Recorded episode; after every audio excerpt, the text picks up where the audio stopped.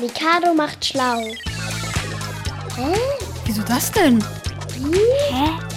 Warum? Heute? Warum sind wir kitzelig? Ich kitzel immer meine Schwester, wenn sie mich ärgert. Ich, ich kitzel niemanden, aber mein Vater kitzelt mich irgendwie immer und dann muss ich immer so richtig lachen. Ich kitzel manchmal meinen Bruder, wenn er mich ärgert.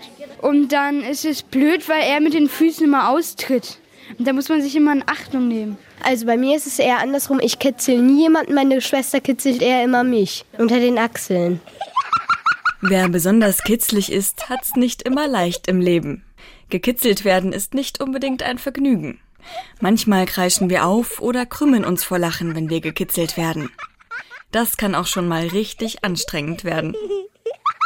Wenn ich gekitzelt werde, dann ähm, lache ich halt immer so dolle und dann kriege ich halt immer Bauchschmerzen. Also ist, man kann damit einen auch ärgern, manchmal ist es auch ganz lustig.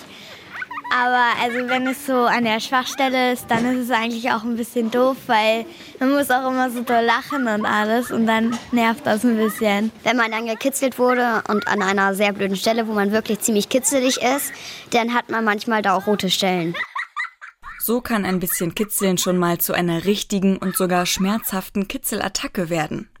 Was für den Kitzelnden ein herrlicher Spaß ist, wird für den Gekitzelten schnell unangenehm. Im Ernst. Kitzeln kann zur Quälerei werden. Die alten Römer sollen manchmal auf die nackten Füße ihrer Gefangenen Salz gestreut haben.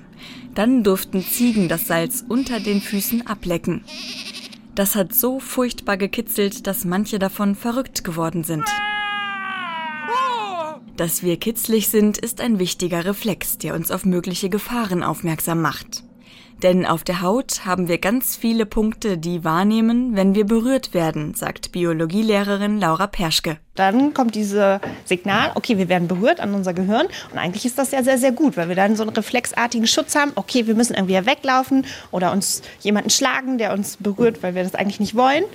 Wenn das aber passiert und wir werden berührt und das Signal kommt an unser Gehirn, oh, da ist gar keine Gefahr, dann haben wir so ein Gefühl der Erleichterung. Und alles ist gut. Und dann fühlen wir uns glücklich und lachen automatisch.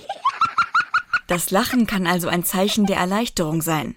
Lautes Lachen und Kreischen hilft uns aber auch, die Anspannung, die durch das Kitzeln entsteht, loszuwerden. Anders wäre es ja auch manchmal kaum auszuhalten.